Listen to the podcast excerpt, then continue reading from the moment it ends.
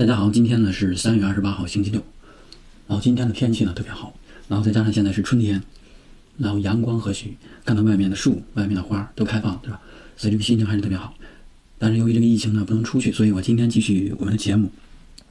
就说美元和这个历次的金融危机这个系列。前两期我们讲了美元在世界范围内霸权地位的建立，以及这个拉美债务危机以及日本的这个经济危机。今天呢，我们继续讲九七年它这个亚洲金融危机形成的这个原因。上期节目里边我们也讲了，就说这个亚洲金融危机其实它跟日本有很深的这个关联。在日本跟美国等国家签订了这个广场协议以后，日元就开始升值，美元就开始贬值。这样的话呢，对日本本国造成的影响就是出口的这个竞争优势变小。所以呢，日本政府出台了一系列的措施，其中呢就包括这个降低这个利率，鼓励本国企业，就是说。提升这个本国生产的这个产品的竞争优势，但是呢，这个利率下降带来的另一个资本流动的这个方向，就是说很多日本的资金开始外流，流到了哪里呢？其实就是很多流到了东南亚。这个其实是由于时代背景，就是说日本经过二十多年的这个高速发展，它其实是一个资源有限的一个岛国，所以呢，他想把这些对资源浪费比较多，而且又是劳动密集型的这些产业呢，转移到东南亚，所以呢，就出现了这个亚洲四小虎，就泰国呀、马来西亚等等。正是由于呢有这些资金的进入、外资的进入，然后呢以及这个日本把这些低端产业外移，所以呢才出现了亚洲这个像亚洲四小虎、四小龙这样的一个繁呃繁荣时代。在这个繁荣的背后呢，其实也是有很多隐忧的，比如说这个泡沫化严重，股市、楼市都是泡沫化严重。另外就是政府的债务的这个负担特别重，因为要发展本国的这个这个产业，就要从外边借外债。但是呢，这个它都是由于从事的是这些低端制造业，所以利润非常薄。因此就造成说，如果说利率的急剧的波动，有可能造成整个国家这个产业或者国家这个债务的危机。另一方面来讲呢，就是说这个这些国家还存在着金融监管不严，或者是没有金融监管的能力。因为这些国家也是从贫穷落后转到了一个低端制造这样一个状态，缺乏金融行业或者金融知识。所以呢，跟美国这种金融的这个玩家比起来，他们还是小学生。但是美国呢，就是要求这些国家必须朝美国、朝世界开放他们的金融市场。举个例子来讲呢，就是说，比如说有一群人他们在玩一个游戏，玩得很开心，然后呢，你。也想加入进去，但是呢，游戏的规则，无论是写到纸面上，还是说这个暗的规则，都是他们制定的，你仅仅是一个参与者，所以呢，你在这种情况下，你肯定会很被动。所以当时的这些东南亚的很多国家，都其实都是处于这种状态，这就造成了一个什么样的局面？也就是说，美国它其实是从一个上帝的视角，就是来观察每一个国家的情况，你本国的这个漏洞在哪里，然后他能够清楚的知道你的弱点，然后他来攻击你。九七年东南亚这场金融危机呢，实际在本质上来讲。都是一场货币的战争、汇率的战争，但是前提条件呢，都是因为这些国家由于自身的原因暴露了一些问题，就好比这个气球，你吹得特别大，然后呢，别人只需要拿这个针轻轻的一碰，你就炸了。所以当时呢，那个美国他就发现了这一点，然后呢，有很多外因来导致你本国的这个经济泡沫炸掉。这次的泰国，美国针对泰国和美国美国针对香港，其实他用的手段都是基本上一样的。所以呢，我先讲一下他是用什么手段来攻击东南亚这些国家的。然后呢，把这个攻击的逻辑和流程讲一下，剩下的呢，我就不详细的针对每一个国家具体发生的事情去讲了。这样呢，大家能明白，说这个九七年东南亚的金融危机到底本质上是一场什么样的事情。这个呢，就得先讲一讲这个国际上的这个汇率换算的这几种方式。大概来说呢，有三种，一种是固定汇率，也就是说我本国货币，比如说和美元挂钩，然后呢，我就规定五十人民币换一美元，然后呢，政府可以在这个五十上下去调节，但是调节的空间和这个范围呢不是很大。另外一种，就是说是浮动型的汇率，我就任由市场供求关系来决定这个美元和人民币之间的兑换的这个系数。这种方式呢，就是说人为干预少，但是它的波动的情况呢非常大。如果你这个国家经济要稳定的发展，这种就不可取。还有一种就是关系型汇率，其实很多国家现在都是用这种汇率方式。它其实就是说，你本国货币和外国货币之间的汇率的换算呢，其实是由于你国家的这个发展情况，然后还有一些你的外汇储备的情况。来决定的，而且你本国的这个货币可以跟一个或者多个外国货币就产生关关联。在发动一场货币战争的时候呢，其实他们首选的是浮动型的和这个呃固定型汇率的这种国家。下边呢，咱们再讲一讲说这个发动货币战争的时候是怎样一个逻辑。我举一个极端形象的例子吧，假设有一个美国人，他来到了中国，这个美国人身上一分钱都没带，他只有一就是说只有一个美国人的面孔，他就跟我借钱，他说我是美国人。我来到了中国，不好意思，我没有带钱，你借我一下钱好不好？我不多要，我就要现在一美元能兑换多少人民币，你就给我这个数就行了。当时呢，我一看说一美元兑换七块钱，所以我就给他了七块人民币。然后这个人呢，就啥也没干，他就拿着这七块钱呢去兑换成了美元。所以你现在就是说，假设这个不考虑其他的这种手续费啊，也就是说他又能得到一美元，对吧？然后这是第一天他做的事情。第二天呢，结果这个中国的这个汇率变了，就是人民币贬值了，一一美元呢等于七呃等于十块钱，昨天等于七，今天等于十，所以呢他就拿着这一块钱去兑换成十块钱人民币，然后呢他把七块钱还给我，他手里还剩下三块钱，也就是说这个外国人来到中国以后啥什么都没干，光借钱，借完钱以后却挣了钱。这是不是很神奇？挣了三块钱，当然这是一个非常简单的这么一个比喻啊。实际的货币战争呢，比这个要复杂的多。下面我们就来讲一讲，索罗斯是如何进攻这个泰国的。泰国呢，当时是这个固定汇率制，然后索罗斯呢就在这个泰国的银行里边介入泰铢，从泰国的这个股市上买入股票，然后再卖出，这样呢你也能获得这个这个泰铢。所以呢，第一阶段索罗斯做的就是说收集本国货币。这个过程呢是非常慢的，它不是说一天某一个时间点就夸一下把三千亿或者多少都介入介入手中了，而是说慢慢的，因为这样的话呢，它的货币在贬值过程中，你能够不断的受益，降低你的这个本国货币的持有成本。当第一阶段完成了以后，你现在手里就有大量的这个本国货币这些筹码，你现在要做的是什么呢？制造这个恐慌情绪，比如说，呃，去去抛售这个本国货币，同时呢，加上这一些负面消息的煽动，甚至是美国主导一些战争。当然，在泰国的时候没有发生战争啊，主要就是靠负面的情绪、负面的这个新闻，比如说泰国政府不行啊，然后某一届领导下任了等等，或者泰国的这个营商环境不好了，造成外商呢集体看空这个本国货币，觉得这个货币由于这个世道变会变乱，所以它会贬值。这样的话，就有很多很多人跟随着索罗斯去卖出本国货币。货币其实本质上就一种商品，它是有供求关系，这会儿呢是供大于求，所以就会造成本国货币汇率的降低，同时呢给这个本国造成。外汇储储备上的一种压力，因为你不断的收集本国货币，那你肯定要这个就是兑换，把本国持有的外汇就是交换出去。索罗斯其实知道，这个泰国当时它的美元的储备量非常低，所以呢，他就不断性的试探、试探、试探。在前几次的时候呢，其实泰国的这个外汇储备自认为还可以，然后呢，他就不断的去这个满足这些兑换本国货币的需求。后来发现这个兑换的量太大了，本国货币这个这个这个外汇储本国的外汇储备马上就要消耗完了，那泰国政府也得采取一些措施，对吧？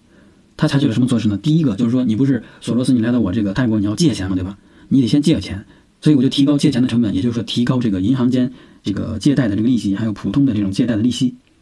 但是，利息利率的上升，其实对本国经济会产生冲击影响。当时对于这个泰国的影响是什么呢？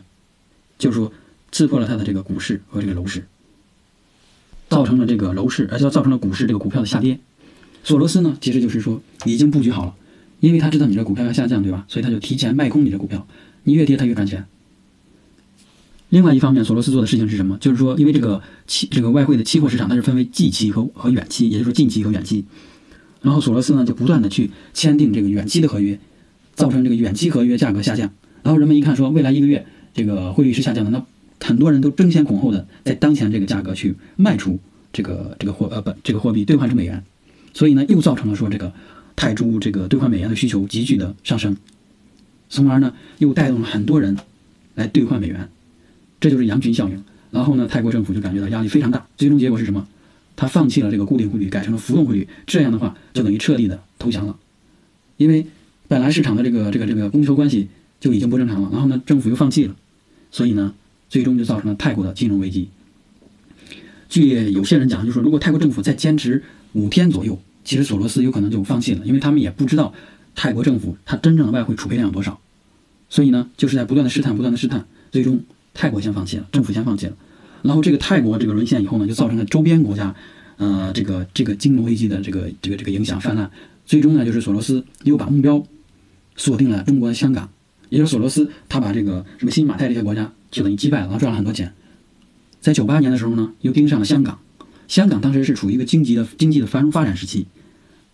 它的外汇储备量也很高，但是香港的特征是什么？就是说，它香港政府对于这个外汇市场的还有股市的这个管制呢非常少，因为它是自由经济，它崇尚自由市场。所以索罗斯呢看中了这一点。另外还有一个是什么呢？就是因为泰国的这个呃不是这个香港的这个资产的泡沫化其实也非常高了，因为那会儿的恒生指数是是一万多点，然后呢楼价也非常高，所以索罗斯把目标锁定了香港这。相比泰国等国家呢，就是香港的这个金融化的程度呢非常高，所以。在面对金融危机的时候，它香港的这个政府呢，其实有着积极的应对策略。当发现这个索罗斯开始筹集这个货币来进攻香港的时候，香港政府立即做了一个事情，那就是提高这个这个利率，因为他来到这个香港要借钱，所以我提高借钱的成本。这个呢，其实还是那句话，对于香港本身经济的这个影响呢就非常大，所以就造成了香港这个股市的下跌。而且索罗斯呢，在这个之前正式进攻之前，也已经有过几次的小的范围的攻击，所以他知道，一旦说这个造成了本国货币的就是港元的这个贬值，香港政府呢就会提升利率，从而造成了香港股市的下跌。也就是说，如果他这个索罗斯能够进攻得成，他不仅可以赚汇率差价的这个利这个利润，他还可以赚取到看空于股市的这样一个超额的回报。索罗斯如果得成的话，他两方面都能够赚钱。香港呢，在面对索罗斯攻击的时候，其实他做了很多积极主动的这个应对。刚才我们讲的提高利率，另外就是说限制这个做空的机制，还有呢，就是说他利用本国的这个这个一些基金去买入香港的恒生指数。指数的成分股，如果它这些股票上涨，从而推动了香港恒生指数的上升，然后索罗斯看空这个香港股市的这个愿望呢，就得成不了。所以呢，它这个股指期货，也就是看空做空的这个期货，股指期货，它不会盈利，相反可能还会亏损。在香港政府强有力的这种干预下，也就是说，有很多像自由市场上，像索罗斯原先预想的那样，能够自由的买卖这个货币，抛售这个本国货币，但是呢，遇到了限制，众多的约束条件，所以他就发现很难得成了，于是呢，就放弃了。就在这个过程中呢，其实香港政府和当时的中央政府有很有这个沟通，就是说中央政府放话说，中国的这个外汇储备会供给香港来进行这个狙击战。所以呢，很大程度上就是货币战争其实是一种心理战争，谁有这个信心，谁就赢了；谁要是提前放弃了，就输了。所以在面对中国加上香港这样一个强有力的政府的时候，其实索罗斯最后总结就是说，如果说他预想的那些在自由市场、自由主义下能够得成的事情，当面对政府干预的时候，很多情况下都不会得成。回看这个九七年的这个亚洲金融危机啊，其实我们可以总结几点。第一个呢，就是一个国家的外汇储备储备量很重要，因为在面对货币攻击的时候，如果你没有外汇储备，那你就等于是无能为力。第二点，也就是说，一个国家要想融入世界，要想融入到美国制定这个金融规则、这个制造业的各种规则里面，你要参与世界的全球化一体化，那你本国金融市场的开放就一定要谨慎。所以这次中美贸易谈判四月一日起啊，就是这个下下个月，中国的这个保险还有证券市场就会朝外资开放。这个其实就是美国期望看到的，也是之前的泰国、日本、韩国、香港等国家他们做过的事情，做了金融市场的开放。但是接下来也就给外资发动一场战争提供了条件。但是呢，也就是第三点，货币战争如果要发起的话。最重要、最重要的一点就是说，这个要允许外国的货币流入到你本国内。所以呢，在这个外国货币和本国货币这些兑换的管控上要做好。现在啊，就是面对疫情，美国已经这个承诺了六万亿左右的这样一个放水的规模，这是一个很大很大的规模。然后还承诺就无限这个无限量的这个 QE。这些其实就是美联储在放水，这些水现阶段可能还会在美国待着，因为现在美国。无论个人也好，企业也好，对于现金都是有需求的。假设有一天这个美元呃美国的疫情得到控制以后，这些水会流向哪儿呢？一定会流向那些利率比较高的国家，利息比较高的国家，因为现在美国的利率是零，对吧？所以这些钱呢都会流过来。所以国家现在应该也在积极应这个这个制定相关的措施呢，来避免说未来有很多的美元转化成人民币流到国内，因为这些热钱它最终目的只有一个，就是说获利了结走人。当这些热钱如果量越大，它的周期越短，就是获利的这个这个耐心越少，那可能就会对本国经经济造成影响，也有可能会出现之前就是我们节目讲的这些危机。所以下一期呢，我们嗯先讲零八年这个美国金融危机，然后再讲说二零二零年这个美国疫情下它到底发生了什么事情？是美国像中国一样，比如说是因为疫情影响了这个经济，影响人们的外出生产，从而造成经济的这个影响，还是说是美国本身经济层面就有一些危机？只不过就是疫情是一个导火索，然后把这个危机又放大化。我们在下下期节目里边会讲，下期呢我们是讲美国的金融危机，零八年金融危机。希望大家呢就是说，能够通过这几次的金融危机以及美元在全球内的霸权地位，认识到我们当今所处的这么一个世界的规则。如果有有精力的话，我还会讲一下就是美这个石油危机，